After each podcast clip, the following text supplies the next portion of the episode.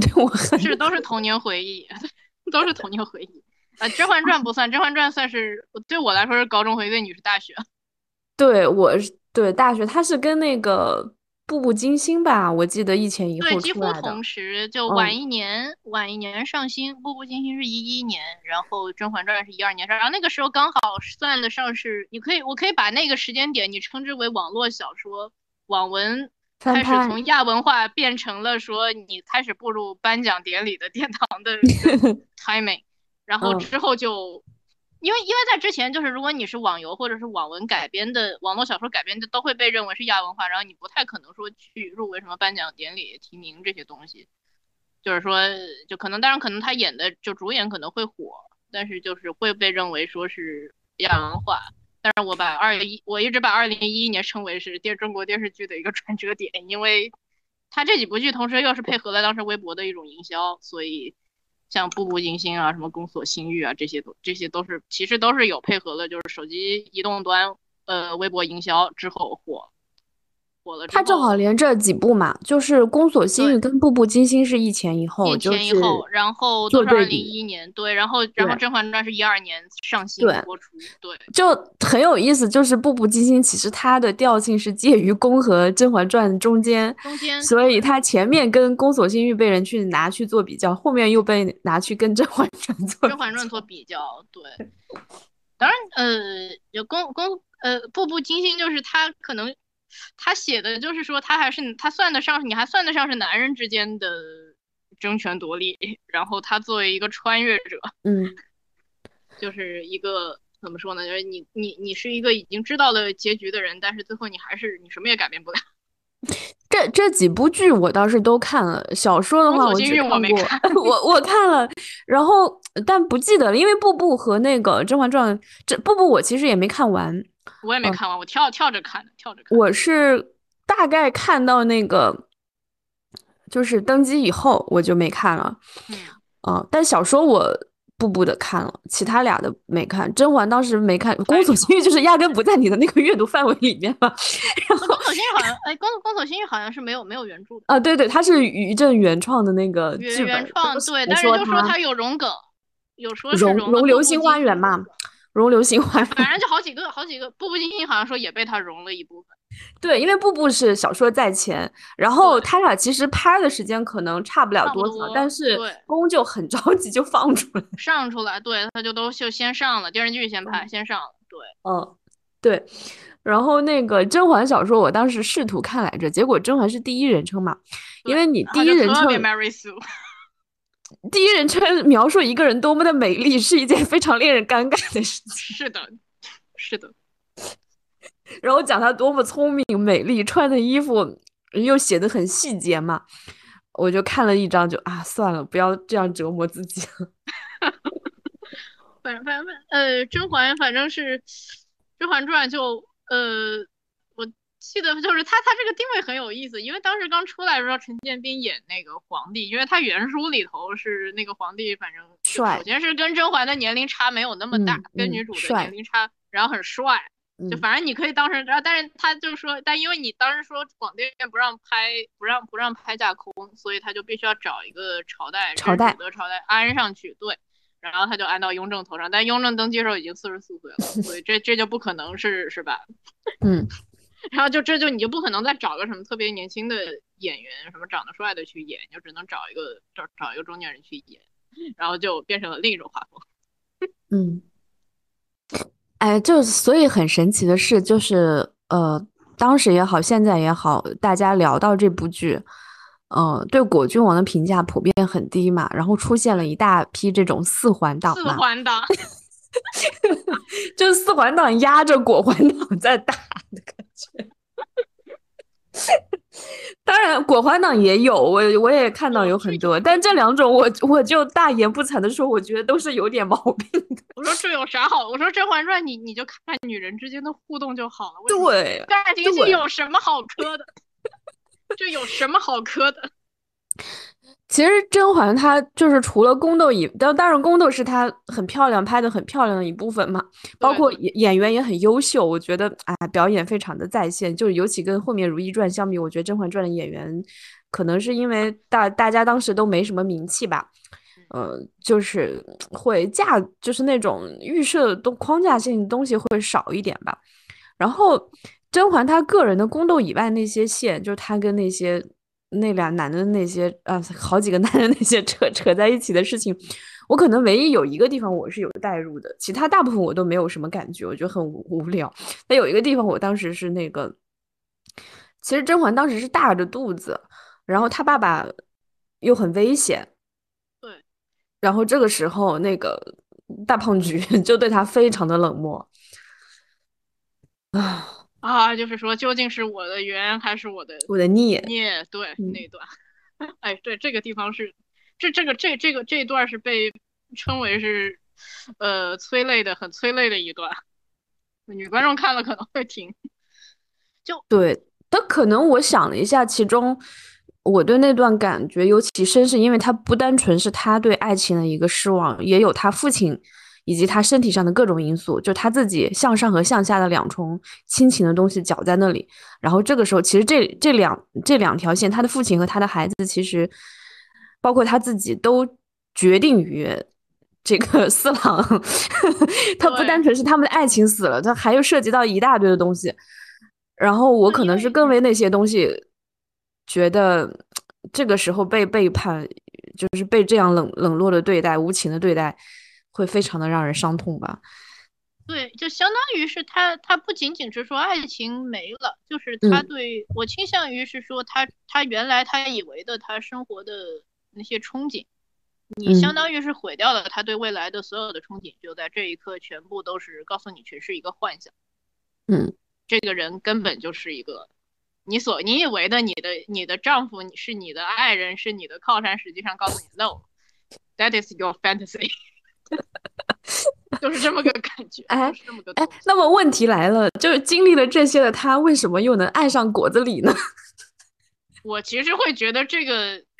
呃，我觉得他其实有一种你你寄托，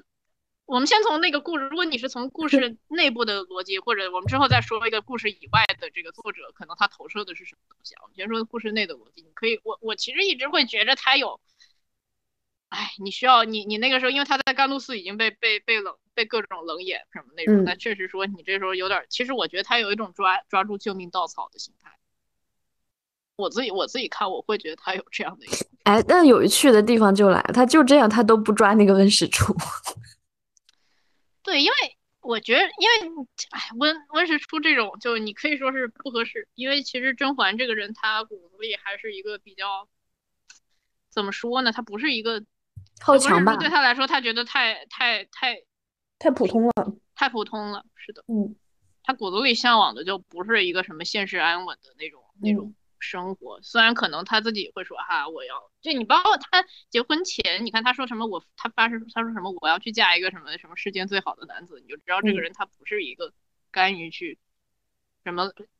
呃用就是性转版老婆孩子热炕头这种生活是吸引不了他的。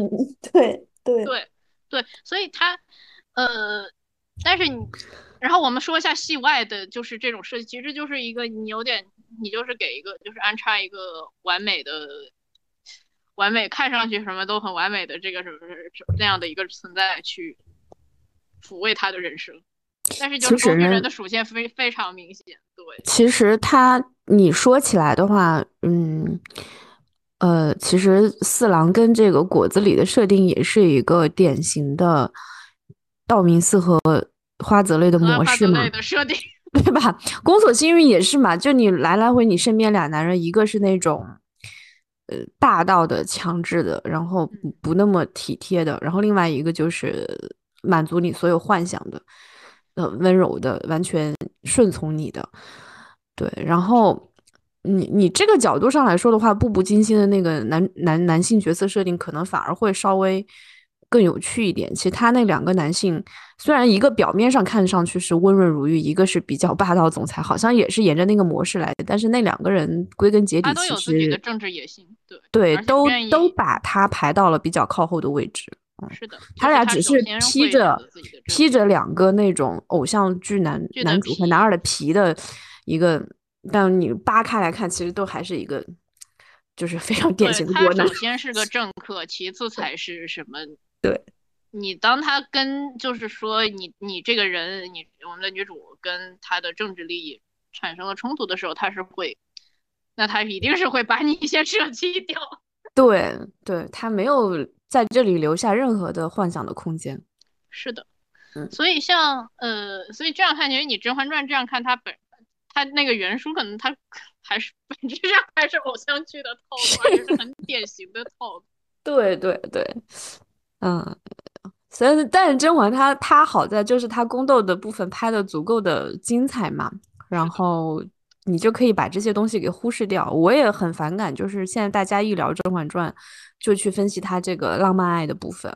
而且把它抬到一个特别特别高的位置，然后把它分析成什么，就是用这种东西来抵抗一个，嗯，一个严丝合缝的 皇权，就是把果果果环这段赋予这么重的一个意义，我觉得很扯。我也觉得挺扯。不，其实呃，我先说，我我说一下我对爱的态度，我其实觉得也。这这个这个这个想法是好的，但问题就是说《甄嬛传》这个戏它没有，它并不是，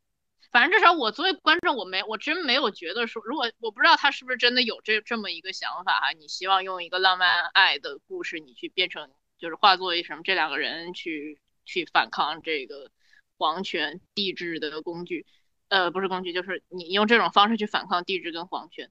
但反正我觉得，如果你真的要那样，真的有这么个意图，这么一层意图，那我觉得他，但我觉得他的剧本写的不好。首先是说，因为果郡王这个人身上是你对于苦难的感知，就如果我觉得说有这个人，他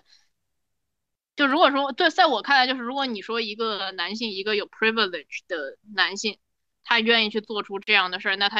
我我认为是说，那他他他的成长历程中一定是，或者说他的过往的人生经历里一定是。咀嚼过苦难是怎么回事，一无所有是是怎么回事？但是显然果郡王没有这些东西，没有这些经历，and then，所以这个这个故事就就变成了你最后就变成了什么三流言情的一种套路。嗯嗯，说的是不是太刻薄了？就很很，我觉得他不，他都三流都有点高了吧？其实他这段，如果你把它单独拿出来拆出来的话，你拿它跟现在偶像剧比，它都打不了一个很高的分数。他比比你就是拿偶像剧的标准来评价他，言情剧的标准评价他，他其实拍的也也很失败。然后你说是，如果是以一个相对，比如说现实主义的这种严肃的态度去讨论他，那他更经不起推敲嘛。就你在这里又要打破皇权，你偏偏你又选择这样一个人，我看果郡王也没有什么反对皇权的意识，他还是很安稳的躺在那个套路里。他唯一的就是他不想做皇帝嘛。那 不想他不做皇帝是因为他不想吗？对呀，但是他不能啊。对呀，对呀，所以他我没有在他身上看到一点点他对这种东西的一个反叛，就嗯，还活得挺舒服的，而且嗯，我我想象想了一下，就是如果你是用呃，如果是用所就如果是用爱作为一个影子，或者说作为一个影呃作为一个影子，然后最终导将这个人物。这个男性的角色导向了，就是反抗某一种机制的，对某一种机制不合理机制反抗。我想到了一部作品是《柏林谍影》，就其实他的一个影子就是，就他最后那个男主角的选择，我不知道你有没有看过，我没有，我怕说了会剧透啊。嗯，这种我觉得他他是那种会剧透会很很影响观感的那种片子吗？因为有的其实剧透也无所谓，我觉得。呃，因为是是，就他是个间谍小说，勒卡雷，呃，约翰·庄·勒卡雷，对他的，因为他自己勒卡雷他本人就是间，他本人是做过间谍的，对，然后他这个呃，可能还是会，反正反正是这样，你如果这样这么这么，如果你的听众接下来如果你你没有看过呃柏林谍影，然后你又不想被剧透，你可以跳过这一段。我因为对，就是他最后的那个选择，就是其实他也是被爱情点。一定程度上是被爱情点燃了，他作为间谍中人唤醒了他作为间谍中人性的一部分。当然，他本身他就是一个人性比较强的一个人。当然，最后爱情算得上是最后让他走向了他决定替自己做一回主的那个结局。然后他那个结局某种程度上就是对你所有的间谍世界里那些不合理规则的一种泯灭人性规则的一种反抗。他的结局是这样，但具体是什么我就不说了，因为我也不想剧透的太狠。嗯嗯嗯，那我我你你讲到这个，其实我就又想 Q 一下色戒嘛，因为色戒其实很多人也说它是一个嗯情欲或者说是浪漫爱对某一种宏大叙事的一个反抗。但我觉得色戒可能不太一样，是因为他在这里面他做出这种反抗的是一个女性。其实这个女性她本来她也没有在原来的那个结构里面得到什么东西，她一直就是一个下位者，她。她不过就是从一种下位，就是从一个结构里面的下位者变到了另外一个结构里面的下位者。其实他当时在那个时候，他无论怎么选择，他他都挺惨的。我不觉得他向左走向右走这个故事都还挺挺悲剧的。不管他是变成一个英雄，还是说变成就是在那个时候变成一个所谓的汉奸吧。然后他跟果郡王不一样，果郡王其实。你，你原来你有很多东西，对 对吧？对，嗯，你你如果你真的写出来，那那可能当然当然那又存在一个真实性的问题了，就我们对他这个角色是否立得住的问题了，嗯。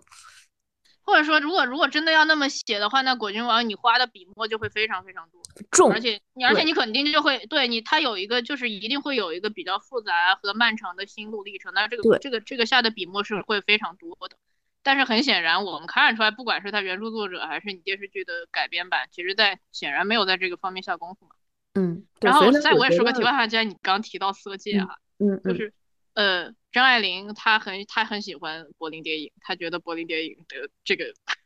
就她对柏林电影的那个原著提给给了比较高的评价。然后有我那天还真的就看到有网友说，哎，其实柏林电影的那个结局跟色戒的结局，它是有一定。它是有异同异曲同工之处，哎，都是一种对抗嘛。对，其实我我我我想一下，我自己写的小说也有也有这么，其实也有这些也也有这样的一种痴情，所以我最近又有点又又又把柏林电影给翻出来，重新翻一遍，要找一下找一下给创作的感觉。对，我我也是，我一般就是。我一般看个啥东西都能给我带来一些想法。我昨天看，我就题外话扯扯开，我之后过去会剪。就是我昨天看那个《登堂入室》一个电影，然后哦，我知道，我知道，嗯，对我看完我就想套着写一个，基本我就 每次看完我就想套着写一个，嗯，就会有源源不尽的灵感。是的，是的，因为有哎，我之前是看谁说说，呃，好的作者、创作者、经典那。呃，能够在文学史留名的很那些作家，像卡呃，他们会是后世创作者的银行，你可以从他们的作品里中汲取源源不断的汲取灵感。对，是其实模式就是那些嘛，有的是比较大的模式，你经典的像这种《罗密欧与朱丽叶》啊，《灰姑娘》这种，包括我们刚才提到《流星花园》这种，这是可能比较大的模式。然后像像刚才提到的《色戒》，然后这可能是一个更。更细分的一个东西，它可能会更细节。你有时候你就需要一些大的东西加一些小的东西，然后再拼凑组合，再做一些调整，就就无非不过是这样。根据你自己故事的背景去做一些，但但我但我觉得是说，你其实好的创作者，他还是哪怕他就是说他致敬了这些套套路或者桥段，但是他能够表达出他自己。对，就就比如说，我举一个例子是《巴比伦柏林》跟《卡拉马佐夫兄弟》，就其实他真的，我后来在我重新翻，我就发现说这里面好多桥段都在致敬，都是卡拉马佐夫兄弟。我这甚至我就直接说了，那个男主角这他他妈就是这，就是就是以德米特里方式长大的阿廖沙。哎，因为我觉得，三十多岁就是对，然后他哥就是基本上就是我觉得你要你要去写一个反反思性的东西，而且是这种程度反思性的东西，你很难绕过。对，很难绕过这本书。书是的，是的。你 你你你也很难，就是说，嗯，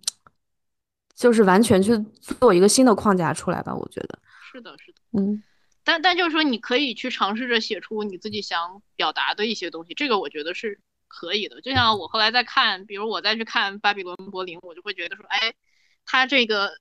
你我能看出很多他对卡卡洛夫兄弟还有对悲惨世界的这些致敬，但是我觉得哦不对，但是他们还是能表达出他自己想表达的东西啊。其实这就就这这部分是说是你这就是他他的主创他自己的那个能力所在，就是说那你还是能感受到说他有他自己独特的东西在，虽然说你有大量的致敬。因为人物在里面是不一样的嘛，他的环境也不一样，环境大环境也不一样。毕竟那两个都十九世纪的故事，你这是二十世纪的故事，那二十世纪还是你你你要说你要说悲惨世界，就是其实悲惨世界里面的角色够典型嘛，就冉阿让这个形象很典型。你谁能去？就如果你要去写一个苦难类型的作品，你 就是其实冉阿让就是一种类型。是的，嗯。我我原来还对我我之前还写过，就说其实呃，就还有哦，你说让想是那个谁呃，方婷就是，我记得当时好像是福楼拜对《悲惨世界》评价不高，是说他是说哪有方婷这样这么什么的妓女，因为福楼 福楼拜是个现实主义者，对他说 对福楼拜口味偏对福楼拜是很他现实主义，对他是一个更。更现代小说、更更当代小说取向的一个人啊。对，不，但是但是但是，你像陀陀思妥耶夫斯基说过，他是明确说过，说他的作品是被雨果影响过，所以他特别喜欢。包括他说他的就是他很喜欢以这个什么杀人犯或者罪犯为主角嘛。就你看老老陀他他自己的，他说其实是有受这个点是受了雨果的影响。所以，但但我我觉得哈，就是他对就福楼拜对方汀这个评价，我觉得，嗯，其实我自己也会想啊，就是嗯，没有这样的人又怎么样呢？对啊，我我就虚构一个出来。是真实，对啊，对啊。你让马尔克斯说的，你落笔即是真实，你写出来的他就是真实存在的。对，而且地球上这么多人，你就觉得一个都没有吗？只有一个，难道就算他没有普遍性，就算这种人很少，难道我就不能写了吗？有时候写的本来就是极端嘛。就像就是这就其实又涉及到另一个问题，就是你作品，呃，我们你当然我觉得其实这两种呃创作的倾向或者说你要表达都没错，就一个方向是说我把 what really happens 现实中发生了什么我呈现出来，另一种就说不，我写小说我是为了告诉你们人们应然的一个状态是什么样，或者说你可以即便是说这个世界上大部分的人都不是这样，但是我们可以写出一种状态，也许我们可以去往那个方向去尝试。我觉得可能，那么从这个角度来说，雨果就是后者。他写的是人的，可能是他认为的人应该处于的一种应然的状态。某些人物，他笔下的某些人物，对。而且我觉得，嗯，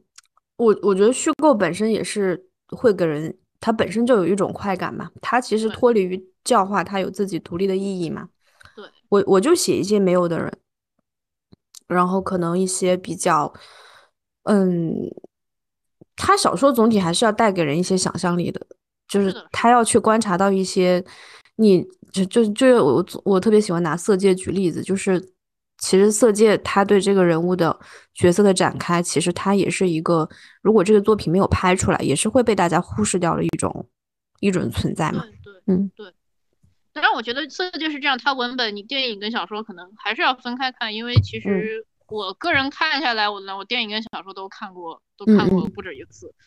呃，我会觉得其实他要表达的还是两种两种哦，就，差挺多的，差挺多的，对，因为原著里的那个易先生那就是个 S 嘛，就是个混账，那就是那种，那就是那种呃，他们没有，还还把他的混账，把把把自己的混蛋王混账王八蛋。的脾性当成是一种，当成一种美德，当成一种魅力。呃，电影里头就这个这个那个人就更更复杂，或者说他的，或者说李安给了他更人性，赋予了他更多人性的东西。对，其实包括小说里的女主角，我觉得跟电影里的也不太一样，不太一样，对，嗯。因为呃，电影里头，因为但是它电影它的时长其实呃，就两个多小时，其实是超过了一般，因为我们一般可能看有一基本上是两个小时左右吧，你这拍了两个半小时，将近三个小时，原就是电影版，所以呃，包括上他其实也给就是给王家之花花了更多的那种笔墨，比如说去描述什么他的家庭关系，像像小说我记得应该是没有这么没有那么细的。对小说其实给人一种两个人是在进入一个爱情游戏的感觉。是的，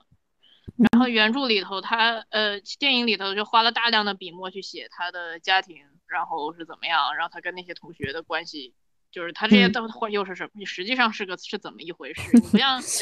我觉得那些部分的没有那么多细节。我觉得那些部分的灵感来自于张爱玲本人的经历。就他是他是就等于李安跟王慧玲在这个剧本上，就在这些细节上是下了，你看出来是下了很多，下了更多的功夫，把它给就是填的，你看到更多的呃血肉，可以这么说。嗯，我们回到剧上来。对，我们要把我们要说到，我们回到剧上来。嗯嗯。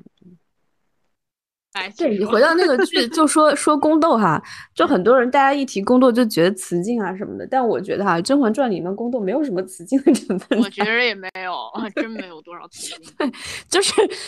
呃，就是首先你要怎么去定义雌竞啊？我觉得雌竞可能是他雌竞这个话语，它一定是有一个男的在这里的，就是他是为了争夺你在男性面前的一个各方面的优势吧，可能是。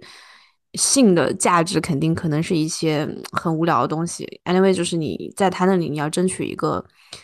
呃一个优势地位，对。但是《甄嬛传》中其实除了怎么怎么讲呢？就是他大部分的那种宫斗给人一种感觉，还是一个生存危机。他可能你把它理解成一个职场。倒不是说大家要从这里面学职场技巧啊，只是说他那个原动力可能理解成一个职场的话会更顺啊。是的，是的，嗯，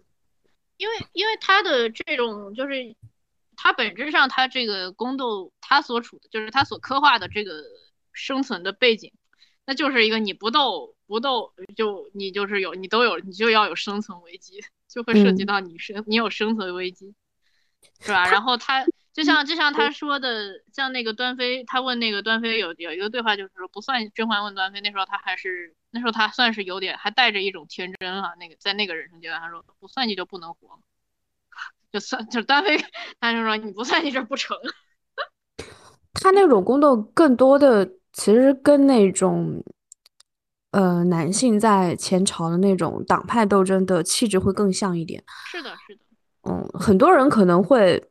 当时很多人喜欢华妃嘛，就是被她的那个 爱情，我就一直非常不喜欢，我就一直挺不喜欢。我我也不喜欢，我我我是挺讨厌这个角色。其实说白了，就是又蠢又坏，而且是的，嗯，就是在我看来，她宫斗的魅力，你把这些部分我都拿掉，他们的这些原动力，就皇后那些什么臣妾做不到啊，华妃这些东西都拿掉，也无损于她宫斗的这个魅力嘛。然后。嗯，但是可能编剧他需要在人物上去添一些他们对于情感态度吧。但但剧里面其实也有大量他们完全没有这种浪漫爱设定的一些角色嘛，而且都是很主要的角色。就比如说啊，安陵容，安陵容啊，然后像安陵容是在原著里头是有的，但是电视剧等于因为人物你实在是原著人物太多了，所以就删了。就原著里头他是跟甄嬛的，他是。跟甄嬛的哥哥是互相暗恋，但是因为你，因为他之前是在，就是他是在甄嬛家里住，然后那时候跟，对，但是但是后来甄嬛的这个你这个身份肯定不能娶了，然后他又娶了别人，然后之后反正之后包括他之后黑化，其实跟甄嬛的哥哥也有一定的关系。但剧里改的很好呀，我觉得完全剧里就把哥哥这个角色给拿了，对，就是很很仍然是一个很丰满的人物。如果是书跟剧都没有浪漫爱的静妃、端妃，都是没有这种。对，包括像曹贵人、曹 琴墨、曹琴墨，我我特别喜欢曹琴墨这个角色。曹琴墨我也挺能，就曹琴墨，我觉得是他的他的所有的行为逻辑什么这些东西我都可以理解，而且我是觉得说绝对，就他不会招我反感吧？这么讲吧，因为我觉得华妃而且他聪明，非常糟。对，我喜欢 聪明的人，华妃就是谁不喜欢聪明还笨。对啊，华为就是乱了，哎呀，脾气大的要死，你还不替人考虑，还还那个，对，又不又蠢，哎，就很一言难尽。然后他伤害了人，他还不觉得说，就是他也完全不把别人当人看，这这我非常讨厌的一点。对，他是混，就是蠢蠢和坏，就是混合到一起去了。对，就他还不像。皇后就皇后，她是说她不把人，她骨子里不把把很多人是当成，但她会装，但是她自己对她自己是知道这点，她是有意识说，就是皇后虽然坏，但是皇后很聪明，所以她就没有华妃那么招人的烦。就你觉得这个角色就对，就是这样。哎，而且皇后就是皇后，你可以说她黑化的这个，我是觉得这个这个原这个原因这个源头就是说还是可以理解，但当然她问题就在于你报复错了对象了，是把你坑这么惨，是是是是大胖菊把你坑成这样是吧？然后你结果但是你非要去，结果你去折腾其他这些女人，那其他这些女人有什么错？对她皇皇后的动机当然是一种典型的雌竞心态了。呃，只是说你你把这部分拿掉看的话，他他在里面的一些呃反应啊，他的一些呃他的一些计谋啊，呃，包括他那个小团体，到后期他那个那个安琪拉小团体，他对其他角色这种控制，他对安陵容和这个齐齐平的不同的这种对待方式，我觉得都很有趣。是的。如果说是安陵容的话，其实我觉得甄嬛对她，当然不值得那样大程度的一个报复，但是甄嬛态度是值得推敲的。就怎么说，其实也是一个确实有点自上而下，有有那么点居高临下的态度。如果要我讲的话，一一个是他们俩之间是有有有一个这种上下阶级感的，再一个就是说，我觉得甄嬛其实某种程度也是恋爱脑吧。也是永远把四郎放在第一位的，我觉得，嗯，就其实包括他跟梅姐姐的那个情感，梅姐姐也是比甄嬛要在这段关系中要付出更多的，只是梅梅梅庄这个人，她不像安陵容那么计较，她也就看开了。包括本身他们俩感情基础也确实更好，而且他俩认识的时间也更长，也，嗯，就其实我我想了一下，就是这这两组，就你把你把夏洛特跟格雷塔也当成是甄嬛跟。那个谁的关系，就是他会有一种，但是夏洛特也不是说是把男主什么都放到第一位啊，这个这个又不一样。但是我就说他其实都有，说白了就带带有一点，其实都带有一点自上而下的那种，那种那种那种那种审视的，就实际上他俩的关系是不对等的。就你说你说他有没有为他付出，有没有有没有有没有对他好呢？有有，但是就是说这实际上是有一点自上而下的不对等的关系在。而作为，而且而且甄嬛会，甄嬛对安陵容更工具人嘛？对，其实他包括他引荐安陵容，不也是那个眉庄那边暂时指望不上嘛？对，是的，然后眉庄失宠了嘛？对的，嗯，就是这样。然后夏洛特的话就说他对他他不是他倒没有说是把他当成是工具人，但是你说他对他你说真的他说他问当然也可以理解，因为你说他对就是他对于一个未婚先孕还生了小孩这种事情，他一定因为他姐的原因，他肯定不他他肯定不可能你内心对他还会有多少特别特别深的好感，说实话。但是所以他觉得说我就帮你了，帮你一下可以，但是你不能，但是我确实你要那么高的什么情感浓度，那我确实做不到啊。然后然后然后就悲剧了。他对这样这种关系其实，嗯，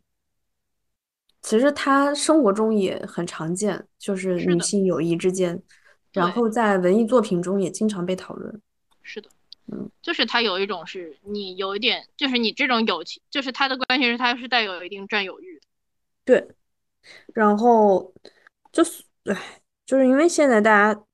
就是。怎么说呢？就是女权主义思想的这种，呃，广泛的传播吧，就可能很多人会对女性友谊，它，嗯，会把它想得很理想化。但是实际上，实际上你生活中去观察这种女性关系的建立，当然，它一方面是因为我们长期生活在一个权力关系之中，所以会不自觉的，无论是在性缘关系还是非性缘关系中，都去套这种。呃，套一个权益结构去，是的，对，你会很喜欢。因为这是你认知来源，你就像是给你不会其他的相处模式嘛？是的，或者训练 AI 一样嘛？你给他写进去的代码就只有这些东西，那你脑子里就只有这些，你的你就只能按照他给你能看到的这些源代码去去指指导你自己的。你去跟人相处的时候，你是怎么样？就都是根据你看到的东西去学，你的经验世界去学。是的，唉，所以就唉。所以其实其实其实我我对甄嬛这个角色也怎么说呢？嗯，我可能我谈不上喜欢，我其实就就就不不喜欢也不讨厌，我觉得他就是我看这个剧的一个工具人一样，就是顺着他的视角打开整个剧情。你不会带入他，你不会带入多少情感。对对对，就跟我打游戏一样，可能我就是通过他的眼睛去通关这样的一个感觉。但情感是跟他是很 难共鸣的，对他肯定讨厌也谈不上，但是也不喜欢，可能可能某种程度上也说明这个角色够相对立体吧，他不是一个非常嗯想塑造的非常完完美的一个角色，完美的人，对对对，所以哦，我们好像还说这个。对，我想起来，当时《甄嬛传》，你好像《人民日报》当时还就是当时有有人拿它跟大长今做对比，我就觉得啊，为什么要这这这这这是他们是什么什么角度呢？怎么比啊？就是说大长今都潮吗？然后那个什么是 对，但是我就说你真的，你如果真的看懂了那个，因为我我其实一直觉得大长今藏了一个非常非常暗黑的叙事，但是这个就但问题就在于这个戏的观众大部分都是被。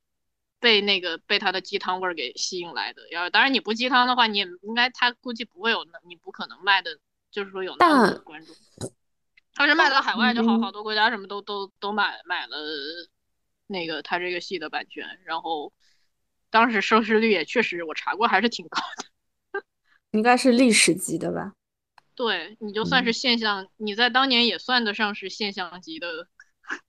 爆款剧。就是说，所以，但我所以，但我其实再仔细看他，包括他给的一些暗示以及各种镜头语言，其实他，我一直觉着这是一个，我我一句话概括一下，我我我解读出来的暗黑版。如果你们如果还是这句话，如果你你看过这部戏，你把它当成鸡汤看的观众就不要你你如果这句话冒犯到你，你就可以跳过。嗯，可以算成是一个被一个一个呃一个有利用一个值得做有一定天赋可以做政治工具。政治工具人的天才被养成了政治白痴，然后就被各方势力给利用利用过来，当成工具来宫斗的故事，我觉得是这么个东西。而且这是从他小时候就开始。嗯，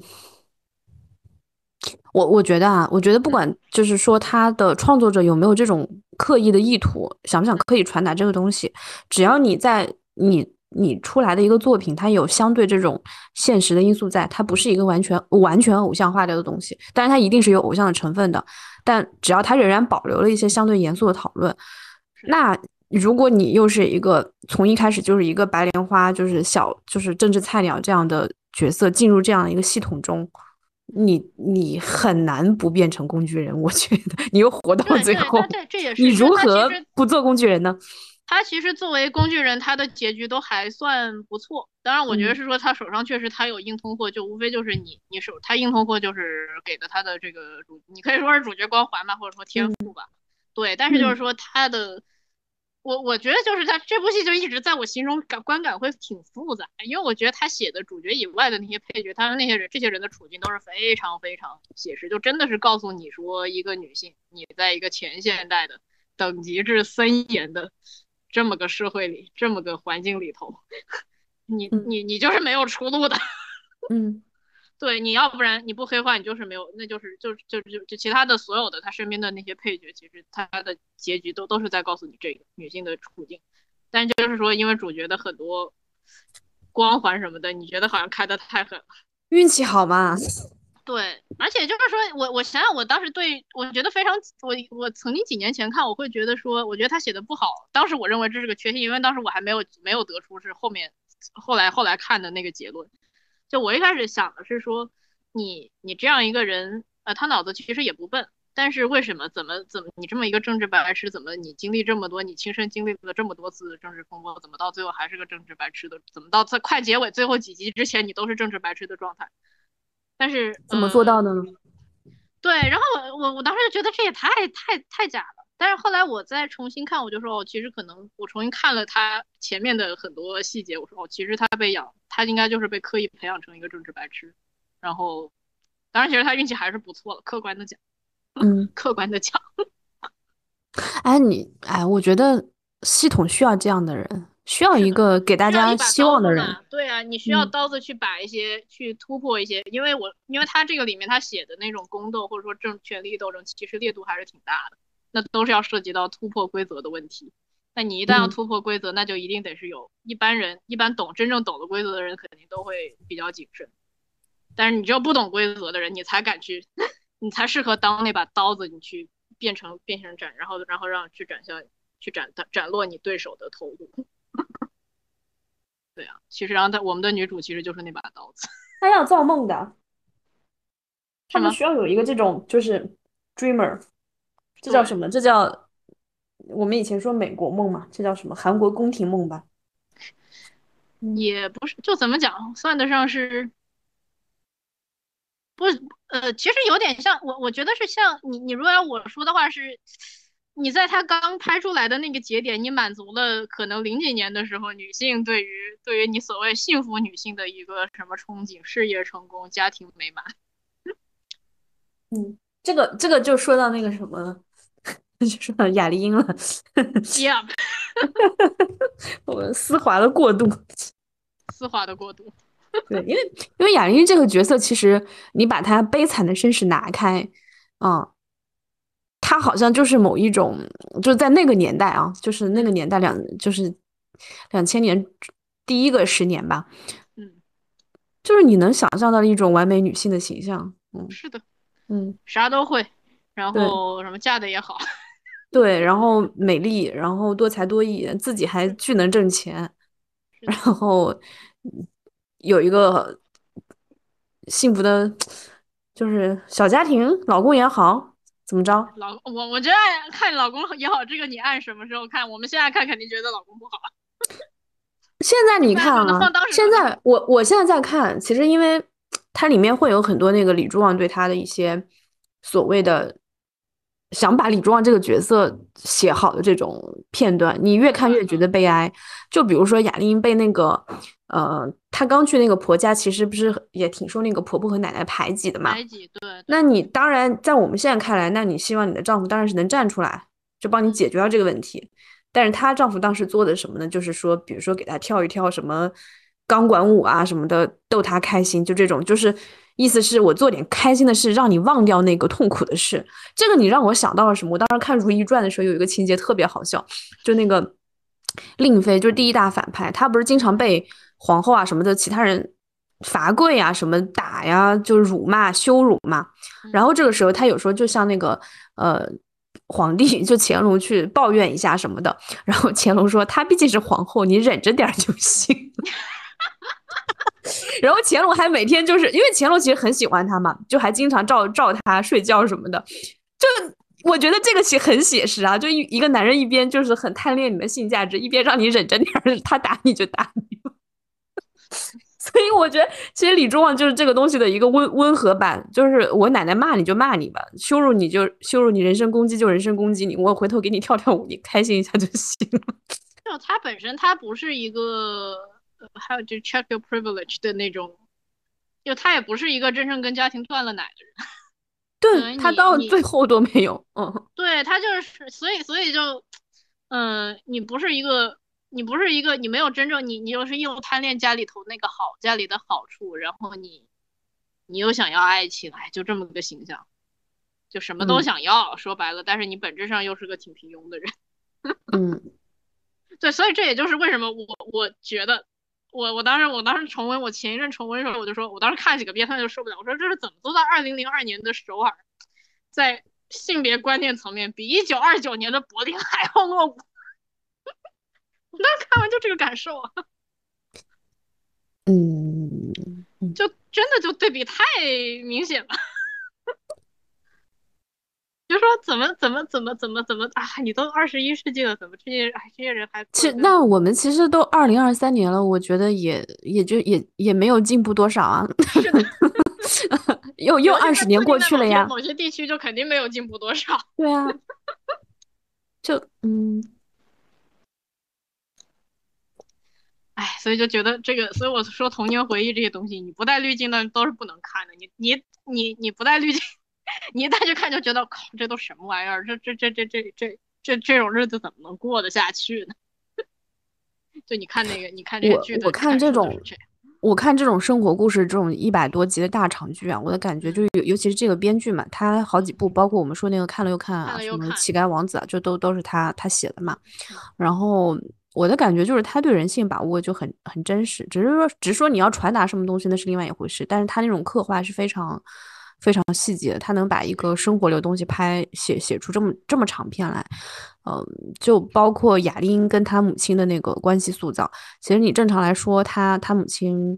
呃呃，很很悲剧的一个角色嘛，就是被被丈夫抛弃，然后独立带孩子，然后小儿子又呃因为是在母亲是孕期被抛弃嘛，所以生下来就有自闭症，然后又自闭症出走之后又。呃，就死了吧，说白就是冻死了。然后母亲双目失明，这种关系其实前面是雅丽跟母亲怎么样，就是合作打怪一个剧，就是他多么的疼爱母亲，然后早早出来打工这样的一个这样的塑造。那后来，后来他妈妈开始逼婚的时候，就想让他赶紧跟那个马俊结婚的时候，雅丽的反反抗，我觉得那就那块写的特别细节，雅丽当时都崩溃了。就是说，你他首先说你自己，你嫁的也不怎么样，你为什么还要逼我来结婚？就这在当时其实是我觉得是一个挺挺大胆的一个宣言了。然后第二就是他又说，嗯，就是男人到底有什么好的，跟男人在一起生活？然后他又说，就是就是就是你为什么当时一定要离婚？如果我是你。我就宁愿受苦，我也一定不会在离婚协议上书上签字，这样我以后就不会这么辛苦。就我从初中开始，我就开始打工，这么累。关关关键是说，他那个妈离婚的时候，他是没要多少分手费，对他完全没有为子女后面的生活去做考虑。我我有气节，我高风亮节，然后你高风亮节的后果是你你孩子替你承担，你孩子对一个孩子死了，一个孩子从小就开始打工养你。没成年就要就对，所以这是你高风亮节的，不是你自个儿承担，是你让你的孩子来承担。对，就是当时其实是雅玲这个角色已经崩溃了，然后他就说出这句这些话。就你前面以为他其实对母亲是一个单纯的心疼，后来你发现其实他对这些都是有怨言的。是的，就是很复杂的一个心态。对，哎呀，所以就看的是挺。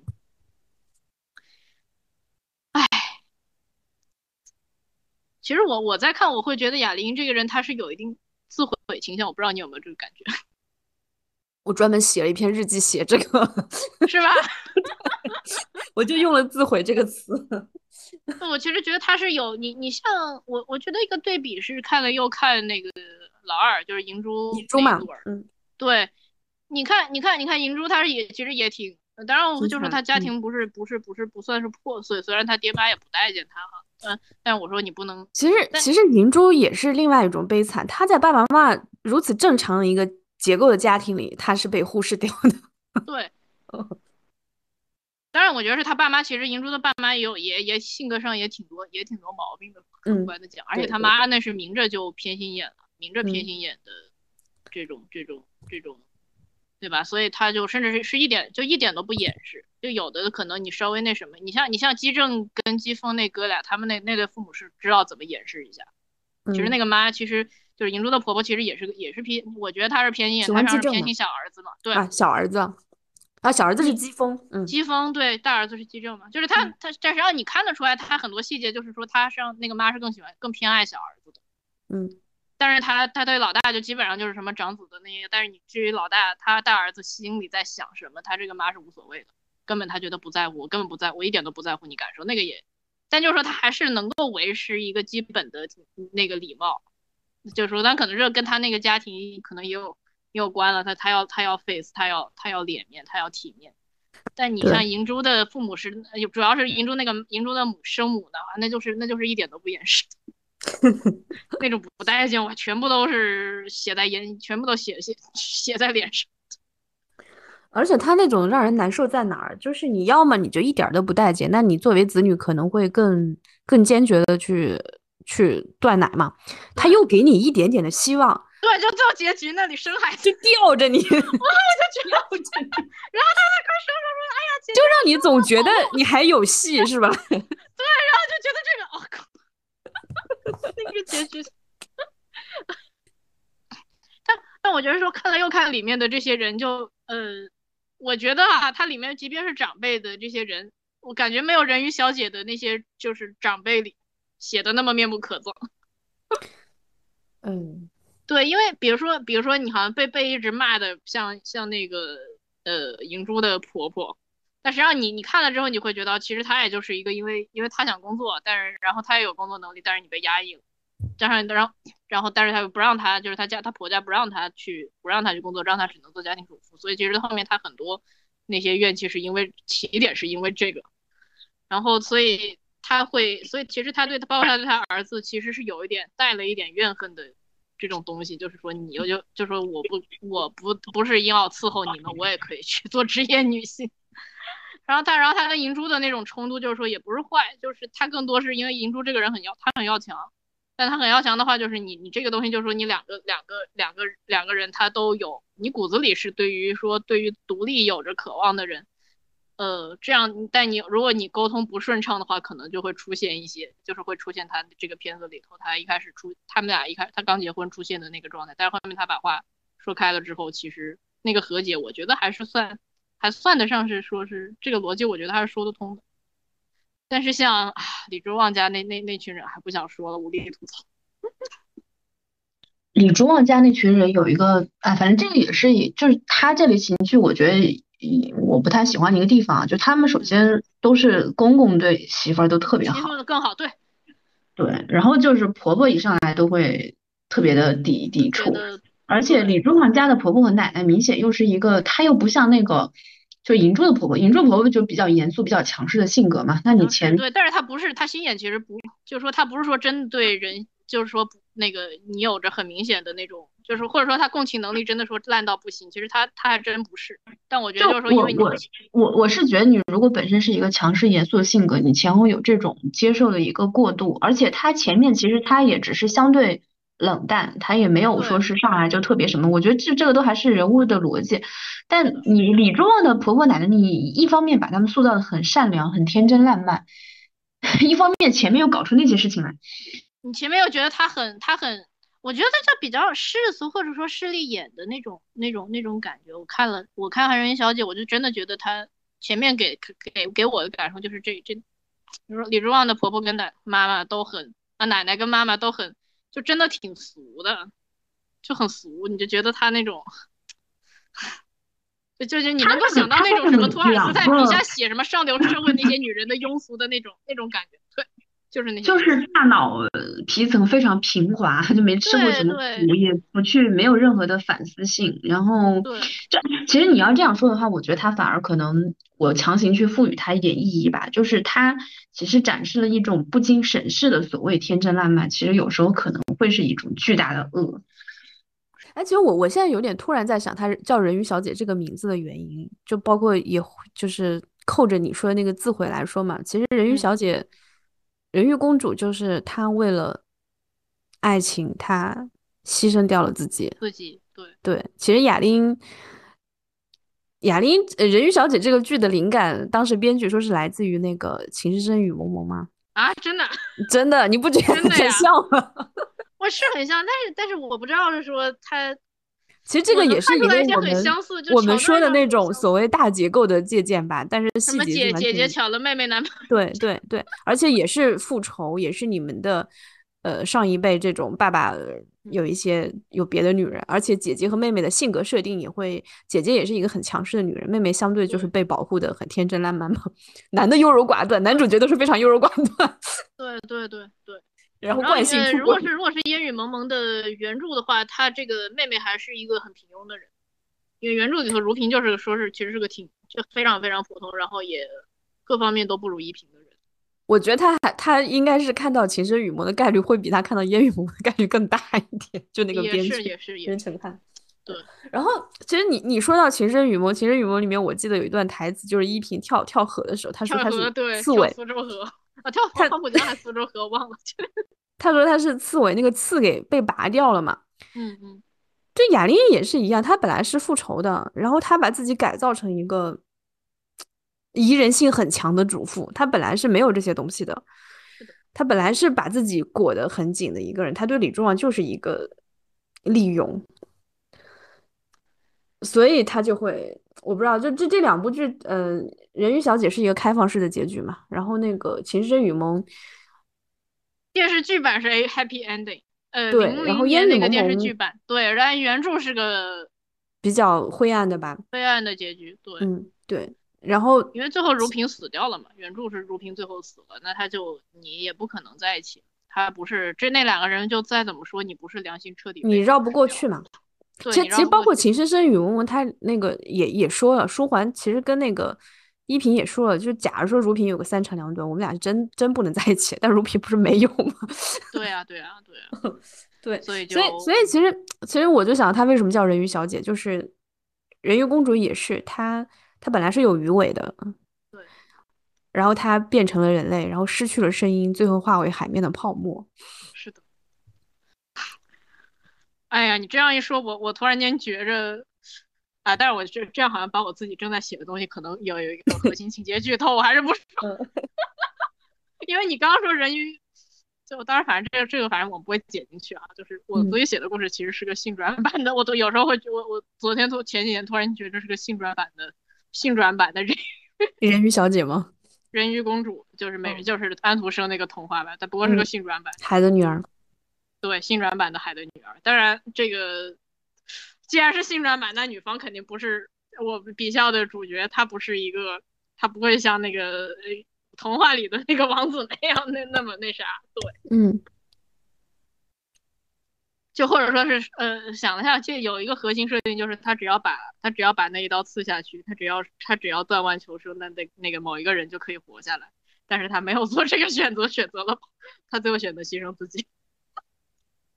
对，然后我说哦，其实昨天写的写的写的时候，突然就觉得啊，某个人物他是有这个属性的。海的女儿是我人生中读的第一个，就是悲剧故事是吧？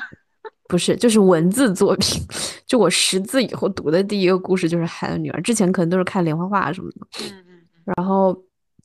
有的人也分析说他是安徒生自己的故事嘛，因为他是同性恋嘛。对，嗯，对对。就说什么，还有说什么？他说实际上那个什么鱼尾失去鱼尾就是有有阉割的意思。我看过一个分析，它总体上来说就是一种不可能的爱爱恋，就人和鱼之间，对，没有办法。然后你要去一定要去做这件事情的话，你要牺牲掉很多，你要改把自己给改变掉，然后你会会你会牺牲掉自己的，你会牺牲掉自己的性命。对对，就你以为你改变掉自己是通向。一个好的关系，但其实当你自己被打碎的时候，你也失去了一个，就是进入一个平等关系的可能性吧。是的，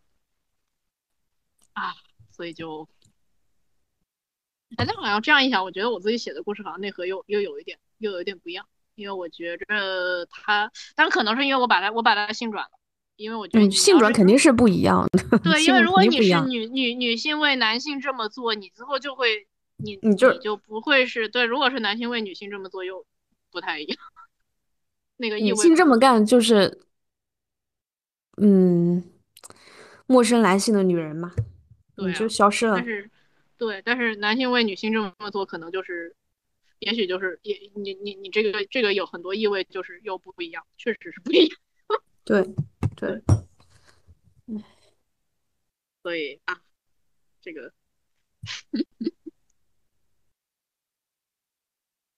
反正雅玲这个人也是，你你当时觉得他又聪明又有主见，现在我看着，哎，怎么讲呢？我就觉得就是个悲剧人物啊，太惨了。就是就，而且我觉得他的悲剧就说是那种，就是那种你学了再多的本事。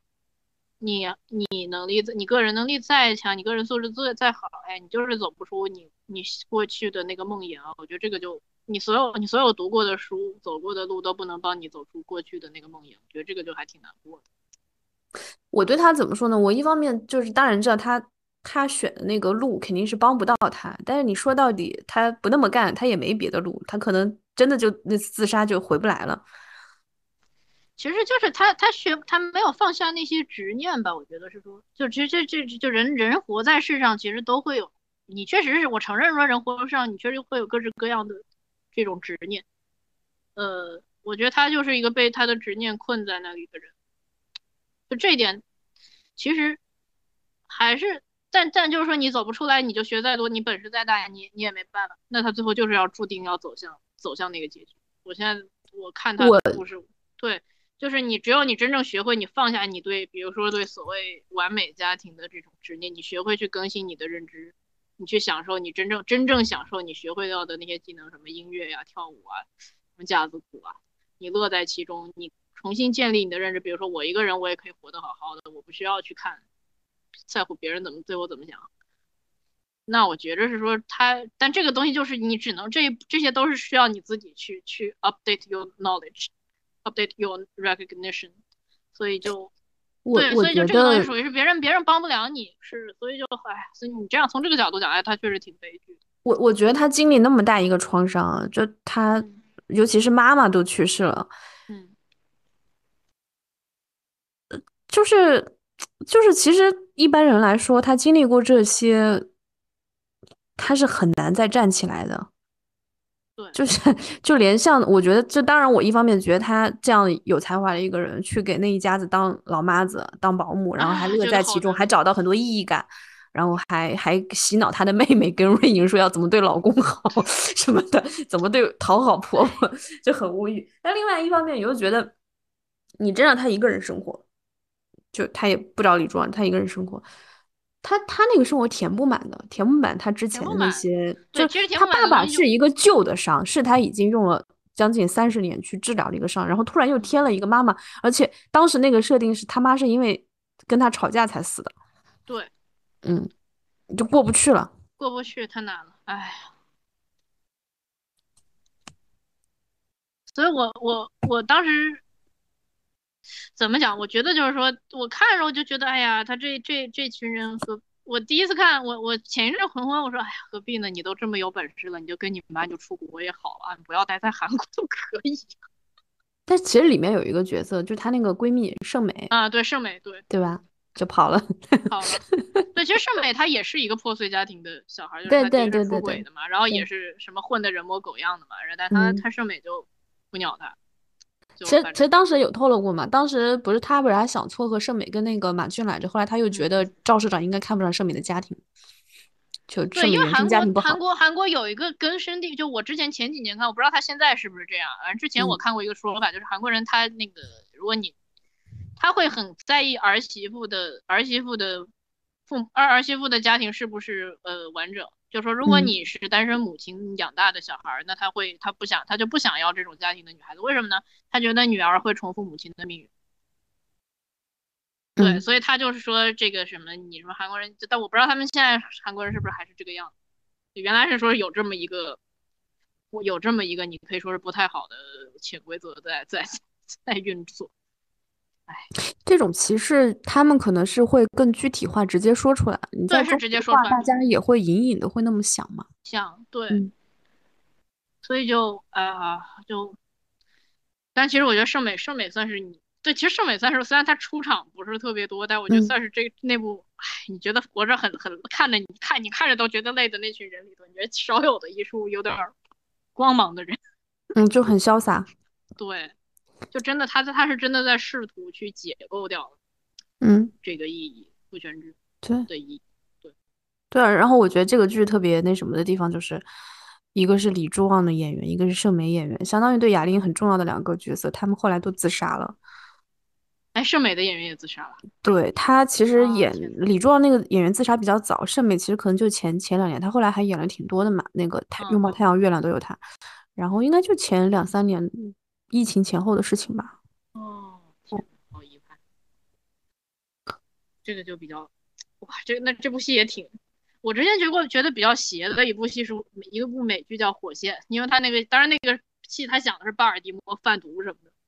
嗯。然后那个里面就很，但是就那个里面很多演员最后就真的有的，要不然就真的现实中吸毒然后被抓了，要不然就是真的，要不然就是呃。什么什么可能是吸毒或者反正死因比较迷糊，反正就猝死了，就最后反正就是他戏外的命运跟戏里面角色的命运非常的 对，就是最后重合在一起。就就其实包括李壮这个演员，就他选的那个形象，就跟角色还是很贴脸的嘛，就比较阳光，比较看上去就是单纯正直，就是有一种。清澈的愚蠢，就跟他妈妈和奶奶是一一一种类型的，就又天真烂漫，但是你又觉得他很残忍，就是总是很无知的伤害一些人。然后，然后他戏外的部分，这个演员其实呃，好像吸毒，我记得是吸毒、抑郁症，然后婚姻，呃，就反正婚姻也不太幸福吧。嗯。然后你就想，果然那种脑袋平滑的角色。可能就是在电视里会出现，你生活中还是要面对很多痛苦，很具体的痛苦。哦，要不然就是你被呃保护的特别特别好，然后才不会。但是能，但是这你活在世上，你说有几个人能被保护的特别特别好？我觉得保护特别好也会有另外一些层面的心理危机。是的。因为人毕竟是人嘛，你不可能真的不去想，你只是说可能幼稚一点，但你仍然是要有感觉，你会思考问题。是的，哎，哎，怎么我们越说越沉重？对，哎，我现在我我我反正就这种剧很好玩，因为它尤其是。她女性角色又很多，而且写的都就是不同代际，像雅玲跟瑞莹可能是一代的，然后婆那个她的婆婆奶奶呀，然后包括就是沈秀珍跟这个赵赵迎春这一对闺蜜吧，嗯，都塑造的非常好。姐妹花成分的闺蜜。对，我我觉得那两个演员特别有魅力，角色也很有魅力。但是他们俩演的演的很很有，对，他写写的是比较塑料姐妹花，但是你就觉得他俩这这就两个演员他赋予了角色更多的东西。对，就是其实你你要想这俩角色，他们都有巨大的缺点。就其实赵迎春也也这个人性也挺阴暗的，挺阴暗。对，是挺阴暗。但你看着就觉得这两个人，对，特别，我我觉得甚至到现在国产剧都没有这么生动的这种中这个年龄的女性的形象。中呃中年，我想想，她应该是五十岁、四十多岁、五十岁、五十岁上下。嗯，然后哎，确实是没有。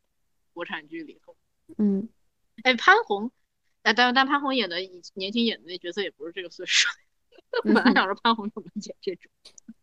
哎呀，反正我我看了就是说韩剧的话，但其实后来我我我就是小学的时候看看一些，后面大了也就不怎么看了。后面虽然有一些被安利过，但确实韩剧我看的比较比较少，好像就只看过这些年就看过《秘密森林》。因为说这还是因为它是悬疑悬疑推理向，所以我去看了看了一下，可能也是也是因为是说，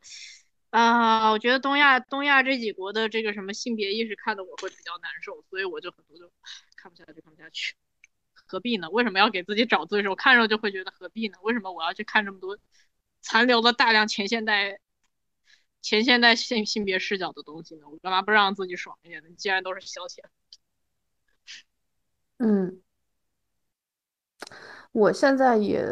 不是，因为我现在不是看韩剧少，我总体我就不不太看剧了。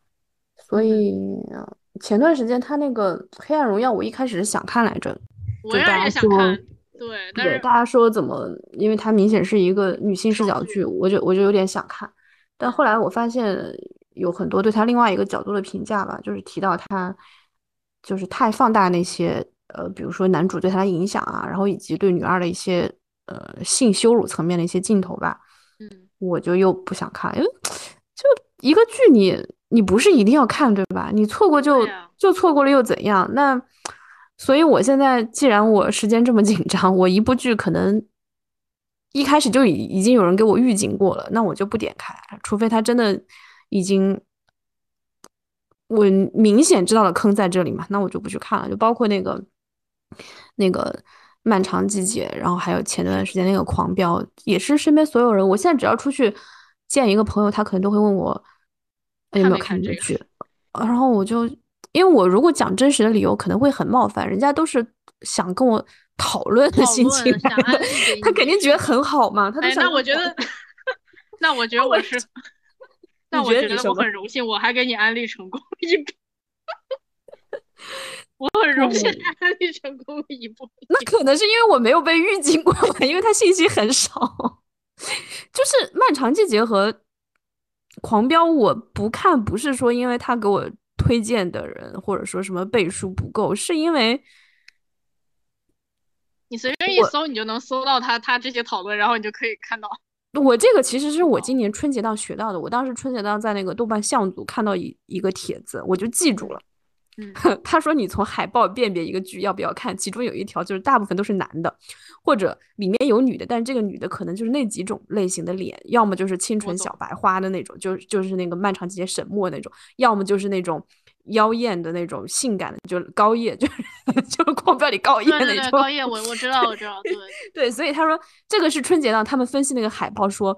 你要是看到这几种海报的，你就别看，你也不用去听那些影评啊什么的，不用听，你就看这海报你就走就行了。然后，当然更大的一个标准就是说，它是国产剧，其实你就要额外的小心小心小心一点。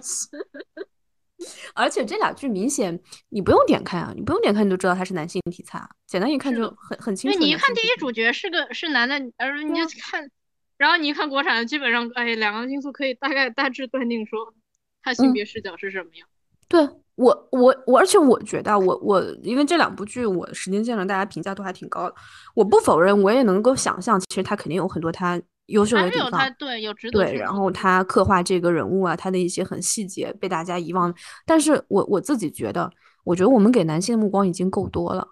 是的。就你一个东北三个男性多么的失落，然后狂飙这几个男性角色怎么样？这种视角太多了，我不需要再看一遍。我闭着眼我都知道你在说什么。可能你的影影视角度确实有一些很优秀的，可能你让我创作，我当然是搞不来。然后可能会把这个东西呃更深入人心的，让人感觉到更引起更多的共鸣。但你核心的东西是很沉浮的，我足够了解，我也不想再听一遍，不想你把它包装成花一样让我再。再看一遍就没这个必要，对吧？对，就哪怕是一个女性主题的东西，它可能拍的相对的粗糙一点，然后可能幼稚一点，我觉得都比这个要好，因为他讨论的东西是匮乏的，大家没有去看过的。我我是觉得他，呃，就我我反正我我某某那个漫长的季节，哎，这段咱们还剪不剪？没关系，我没啥人听，没人来，没人来那那啥我的一个，哎，你你只要不攻击《三体》和《流浪地球》，我觉得漫长季节粉丝还没到那那程度。那种三体和《流浪地球》，我是真不敢说。《流浪地球》我没看，我看了简介就不太想，太想看。是这样，我就看了第一集啊，然后我就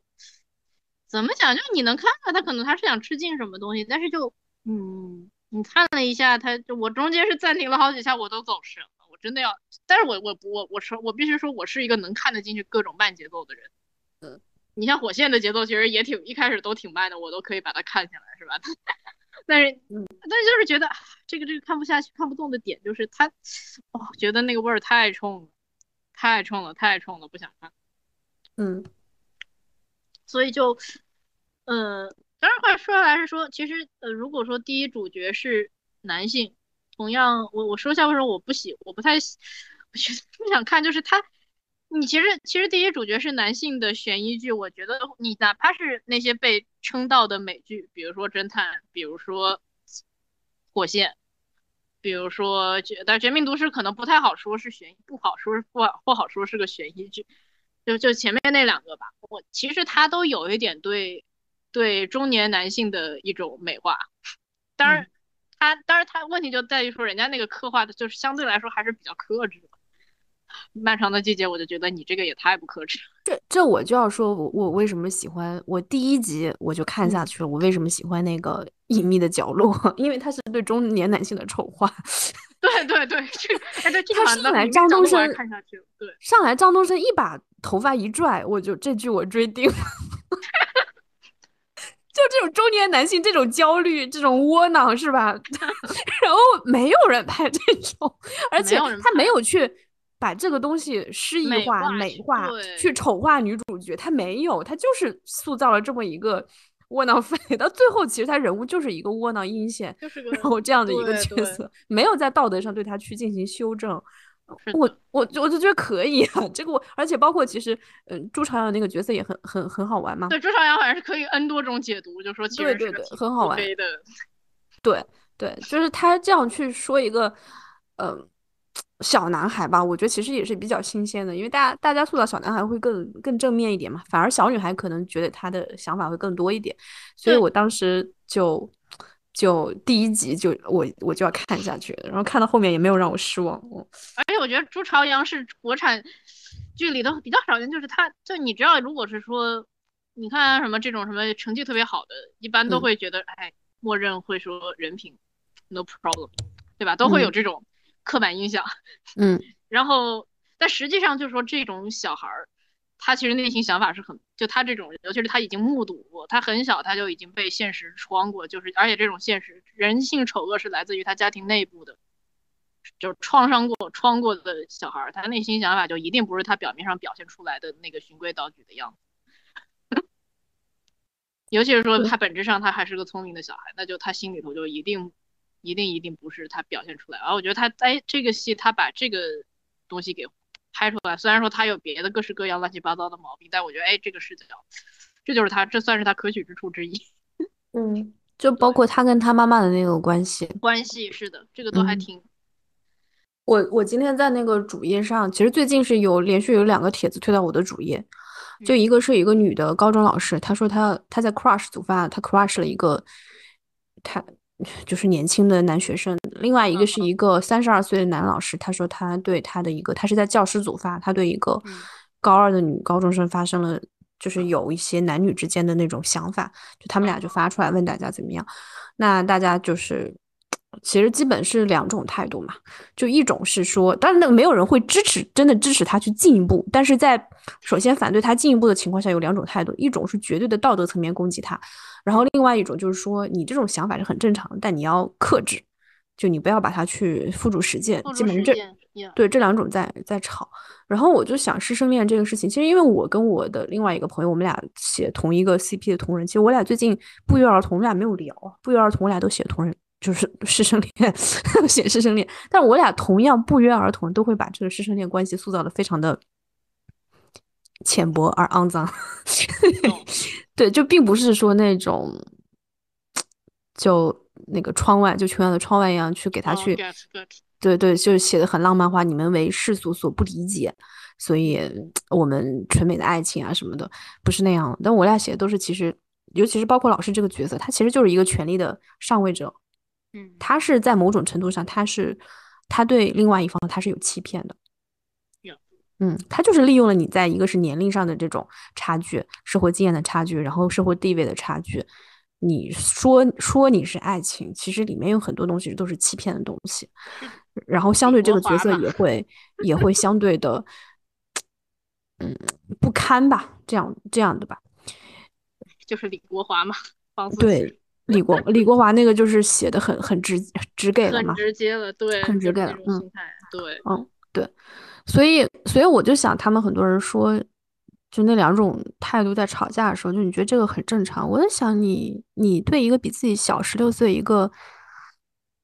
女孩，关键是这还是个未成年人，对，然后而且你现在就是说这是一定是心智不成，你即便是嗯大学生也是心智不成熟的，嗯。对吧？然后你你知道，如果说是说什么这个学生已经毕业好几年，然后你你你工作了好几年，那可能那个可能性质又有点不一样。但他这个只要你还是你还是在学校里，你这个东西就一定是权力不对等的呀，一定是有，对吧？一个是本身权力不对等，再一个他未成年，就你说白了，你四十六跟三十的差距和三十二跟十六的差距不是一个概念。对，你你就是在骗他，你就是对呀，就是骗呢，对呀。你说你爱他，我觉得都很可笑。什么叫爱？你爱什么？恋童吗？恋童吗？对，你你爱他什么呀？你不就是爱他年轻的身体吗？你你管这叫爱？对，爱他无知，仰望你，好骗。我这这个都不能叫爱了，你这个叫利用，也不是利用，就是，哎呀，反正很一言难尽。对，所以其实说你说道德，嗯，就是职业道德对人规则，很多很多公司他会反对这种办公室恋情。这个时候你说 OK 很正常，那我们比如说规避掉，要不谈，要么有一个人离职，那那这个大家是理解对吧？但他跟这种师生恋的职业道德还不是一个概念。我想起来前一阵就说我们，因为我还挺喜欢满岛光，就日本的一个。女演员，我知道她，嗯，对对，然后我们，然后前一阵说，我我前一阵我见一个大学同学，我们俩说，要不要为了为了满岛光去牺牲一下自己的观影时间和体验，去看一下他去年演的一部纯爱剧叫《初恋》。我我应该不会。然后我就发现我真的看，我看了十分钟啊，不行，对不起，这种题材再见。嗯。看不动了，我们这把我这把行不行？这我已经中年人心态了。你你会尬的浑身发麻。我我这么说吧，我觉得，嗯，我没有看他那个电影，他不是，但我理解啊，他既然叫初恋，他应该是一个很很很年轻的爱情故事还是怎么样？很校园时代的，跨跨度很大。他从什么十几，他在想，可能他野心是想写想借一个纯爱故事写一个时代。他是从九十年代末一直写到写到现在，就写二十多年，差不多整个平成对成平成时代到令和。嗯，但但就是说你你的。怎么讲？反正那个我看了一下预告和简介，以及看了一下第一集，就觉得不行，这个人设也不行。然后那个反正就觉得很一言难尽。就就我首先就要讲，其实我就不相信这种叙事，我也不相信一个人这么长的一个羁绊，我不信这种。我不觉得一个感情它因为年年年限时间够长，它就更值得被记录。也也不相信我跟什么人一个男的好多年不见，后面又又怎么样？不会，其实他在你生活中缺席，他就他就永远缺席了，他就缺席了呀，对啊。你除非是可能是涉及到生死，或者说什么这些，但这些就肯定又不是你现在这个社会的，对吧？那可能就是很难发生。对，很难发生。就反正或者说你很难在你很难在现在，你很难在二十二十一世纪发生。对，所以，对，所以就觉得很很，唉，就觉得很假。就就其实他这种东西，你你往以以前很多人拍，或者你如果是你是个高中生，你是能信的。对，哎，我高中生都不行，完了，我高中的时候我都已经不信。呃，所以，所以就是说，这个就，嗯，it's so it's so boring，没有毫无感觉。你看他，觉得没意思。嗯，所以，所以后来，呃，到了，哎，我我我其实会觉着说那个里头，但但有一些，呃，如果是写，如果是成年人写的。某些 love story 我是可以 get 得到他虚构里头他写的那种情感，我因为我我愿意相信他在现实世界中可能会发生，但是说我知道你说我非要我在我自己的生活中非要追求这种东西嘛，那当然没必要。对，但我看了可能我会被他打动，这个是真的。我好像很久没有被爱情打动，可能被上次被打动是。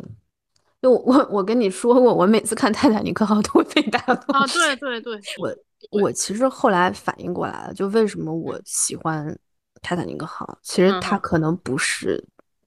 就是说爱情怎么样，他其实就是那个 Rose 的一个自我成长。是的，是的，是有一个人帮助他，帮他实现了这个，也引领他走，给他给了他一个钥匙，让他走。对，而且 Rose 他本身是有这个自觉性在的，有这个萌萌芽在的，然后。就是杰克是发现了这一点，当然对杰克塑造一定是有美化，但 anyway 呢，就是 鉴于小李子长得确实 像小伙长得相当不赖。你别说了，小李子，你说小李子，我想他现在 老李算了，他开心就好。肥李现在是，对，就是 嗯，他其实是一个那个时间点，就千禧年前后一个特别那个时候大家对爱情一个想象嘛，就美国梦自由，然后反对阶级。你现在可能很多人不太吃这套。然后，嗯，就包括他最后是，呃，就是其实 Rose 后面又他真的实现了嘛？嗯，对，他真的是实现了杰克对他的一个祝愿吧？嗯，这样说吧，祝福，嗯，很感动吧？嗯，就一个一个女性，她能够，她本来是一个就是贵族小姐嘛，就是可能要被像花瓶一样收藏在那个。呃，卡尔的那个家里面，是主要是我我自己会觉得说，Rose 这个形象不应该这么简单，我觉得她还是写的简单一点。就我作为女观众来说，我觉得可能她要更复杂的。对，但是你考去迎合那个商业片的逻辑就是，就我觉得是他这是很典型，就是老白男老白男眼里的可能 feminist 其实是有点这个样子，但我觉得他把他有一些东西简化了。其实他可能也不是想拍一个 feminist，他就是想拍，就是我觉得就是那种一一个那个二十年前的一种，嗯，但当时大家拍爱情都那么拍，就是冲破世俗的桎梏，然后自由勇敢，就就是那个时候就是爱情画上就那样子。反正现在看剧就是很不咋看，最近。我最近是在找找找资料，看的一些，反正要找一些资料，因为要构建故事的有一些背景，我也不算特别熟悉，我需要去找一些以前的资料，所以就，但是有些内容看的还挺兴奋，比如说查这个什么日本，这可能反正就咱们闲聊，嗯，就是日本的近代医学史，就女医生是怎么考，就是她自己就是靠自学去考考医疗执照，然后说这个人他家境其实本来也不是特别好，然后我看这段，我就觉得哇。好棒，太棒了！这些人，这些先驱真真了不起。对，或者说，哎，所以看这可能是读历史，你觉得还是能够让你让你觉得兴奋一点的点，就是在于你曾经看过说，曾经的异类是怎么把怎么一点一点将他们认为标新立异，甚至冒着生命危险去标新立异干出来的事儿，革命性的新事物，变成了一点一点变成了你现在认为的一种 common sense，一种常识啊。我觉得看这种看这种部分，你是会确实是会觉得挺。还是能够让你打一下。对我今天看那个，今天看完了嘛，就上页写的那个女性主义四十年，其实就是他的一个四十年的奋斗。他是承上启下，他自己年轻的时候，学生的时候，就是从一个嗯学生的一个运动，呃参与者的一个身份，然后到现在其实对对，然后一直在一直就是一个战士一样的人吧。他就是这四十年中他的一些一些文章的收集吧，中间很多都是。比如说有人来反驳他、攻击他，他就去做一些反驳，然后你也能够顺着这个东西看到一个时代的呃变迁，就是就很多人可能对现状不满，然后就觉得绝望。但是，我我每次看到这样的人，就我我我是会觉得有勇气的吧，对，就是从他身上学到很多东西，就嗯。其实很勇敢。其实他不是说他也知道，就在他这一代人身上，可能也就到此为止。但是他也没有一刻就是放弃过。而且他当时提了一句话，我特别感动。那句话，嗯，好像也不是他说的，是他讲他对引用他说：“我们这一代女性主义者，哦，无暇绝望，就没有功夫绝望。嗯，我们顾不上，我们要做的事情太多了。”嗯，是的。哎呀。所以我就想说，可能我就是看了，我觉得是看这些历史上的有些故事，然后你就想到说他在虚构领域，他在虚构文学中这些故事还没被充分的讲述，好，我就觉得行，那你作为写小说的这些东西要要好好写一写。对对，虽然可能说在现在这个阶段，像我现在写的那个，呃，我我觉得我是觉得说，我知道肯定他在你现在的这个。环境中，在可能是在国内中文读者肯定不会，我我是不打算在国内做任何的发表，因为原因你你看了前面第一章就懂。嗯，对，但是我觉得说我还是会把它写完，因为我我挺信任说这是一个值得去写的东西，然后，并且我愿意我相信说之后可能若干年之后他可能会找到需要他的读者，也许可以对。其实就是一种私私小说吧，就跟以前那种人的信件日记一样。对对，不，但是我觉得是说他可以会，我相信他可以 touch 到一些人，他可以，他有他的价值所在。对，这个其实就是，其实就是一个非呃非出版路径的一个写作个人志的一个意义嘛，就包括啊，就包括我觉得网络小说也是，就我我总体还是持一个相对正面的态度去看待它。网络小说我觉得是这样，你看你，但我觉得现在有有一个不好的说，它现在网文是因为你你是要很多它很多网站，它是根据字数来赚钱，然后就开始不停的灌水，你这个时候作者性就比较 比较比较有限。对，就其实那种网文，它也是它跟出版的门槛也差不多，你能发出来，它的哎，它审核可能比出版还严，很多出版项的东西那种色情描写 在网文网上是发不出来的。我我经常看很多指数那种描写，我就想这让我在豆瓣发半句都发不出来。指数，我觉得说，毕竟你中国的出版业可能有一些还是有一些 special 的关系，然后对他们有更呃，他们有更多，对他有他的暗箱里的东西，对，然后可以让你出出来，嗯，是的，真的是这样。唉，唉，而且说到底，害怕的也并不是色情，是的。更多是一种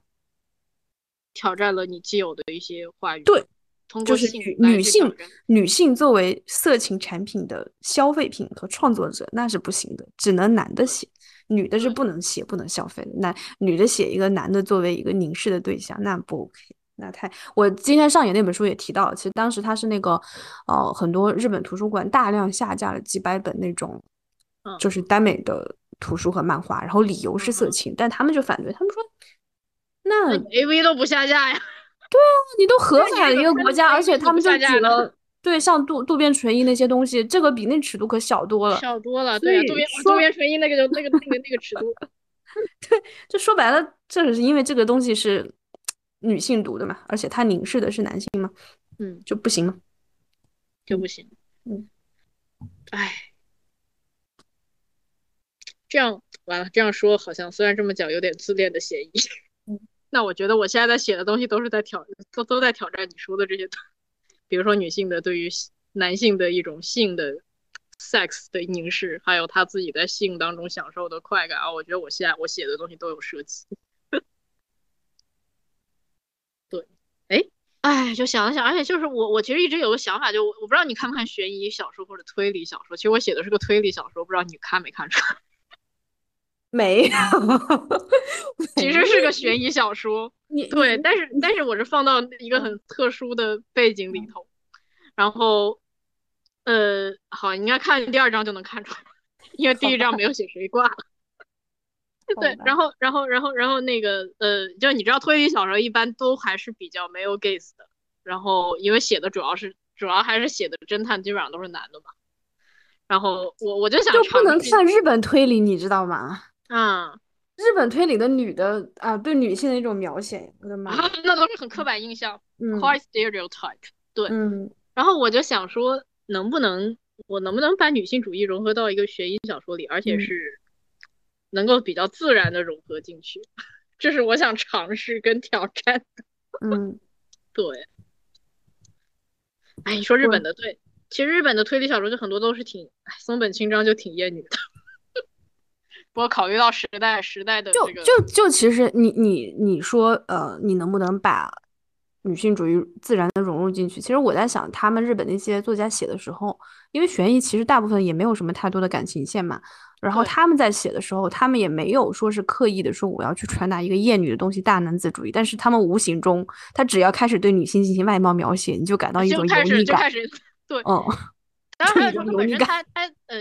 就当然你那些人是因为二十世纪的男作家，二十一世纪之后出名的我们也怎么读啊？反正二十世纪出名的那些推理的著名作。作家日本籍的，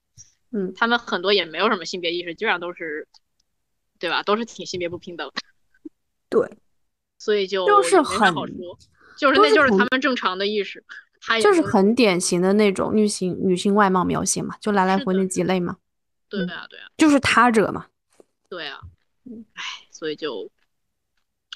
哦，我天啊，我就所以所以感情感情我我那天你没看出来是写悬疑的。真以为是什么市井小说啊？对啊，嗯，OK。哎，看来看来看来看来第一章写的不怎么不怎么悬疑，没事，反正第二章你就知道是悬疑了。嗯，可以，反正到时候写完了一定发给你看。我我我我给你分享一点，就是我这次觉得很很好玩的一个东西，就我我不是跟你说我写一个师生恋嘛，那是之前一个坑，那个不长，那个一共也就几千字，不是很长。然后，他其实我我写了两对师生恋，就他是一个一男一女一男，第一对就是这个女是一个属于一个三角恋的一个中心，然后这个男的跟这个女就是 A 男和 B A 男和 B 女和 C 男吧，A 男和 B 女就是 A 男是他的老师，然后 B 女和 C 男就是 B 女是 C 男的老师。它是其实是两个权力结构，这两个里面它都是有一个上下位的。当我写的时候没有想那么多，但你写着写着，你肯定就会，嗯嗯，往往那方面带嘛。其实包括甚至你去写到那种，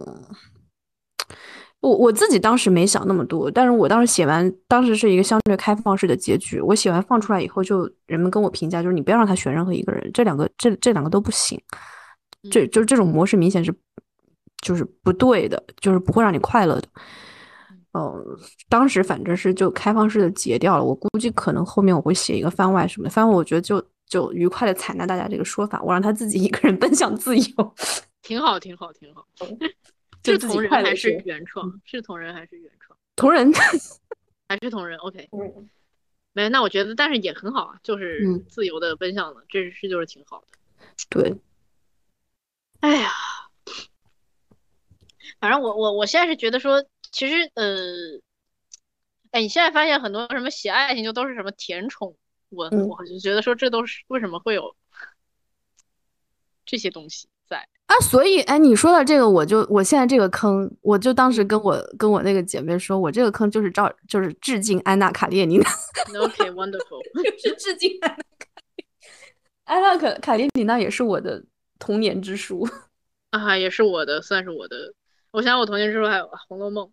红楼梦》也是我的童年之书。对，当然，《红楼梦》是我的第一本中文的经典文学，《安娜·卡列尼娜》是我的第一本，就是这种外国作家的经典文学。对，我想我第一本外文应该还是《悲惨世界》，当然我当时看的是个简写版，但是就印象很深刻。嗯，对，呃，因为小孩儿当时小朋友，你看，你看，你看，你看，你看，大部分朋友那时候看不懂。嗯，哎呀，安娜·卡列尼娜，所以不是那这样想就。你看我对 love 的想象，肯定就不是这么，就觉得说，哎，这东西就没有分量啊，太轻薄了。嗯，就你没看到深度啊。你你从小上来，你看的是安娜卡列里娜，然后你你再切到其他上面上去，你你对啊，就嗯，就不可信嘛。对啊，不信了，不信任，完全不相信。嗯，就你看，哪怕是消遣，你看小说，哪怕是为了消遣，你都首先是要相，你首先要相信。他的逻辑，你不相信逻辑，就连消遣都消遣不来。我我是这，反正我我个人是这样哈。安娜卡列尼娜，包括像小时候看那个《玩偶之家》啊，《玩偶之家》，嗯，知道。对，然后是包包法对包法利夫人，嗯，对啊，就是就你要你要硬说，其实这个故事里面他们也有一些很相似的一些设定啊。是的，是的，是的，是的，嗯，对。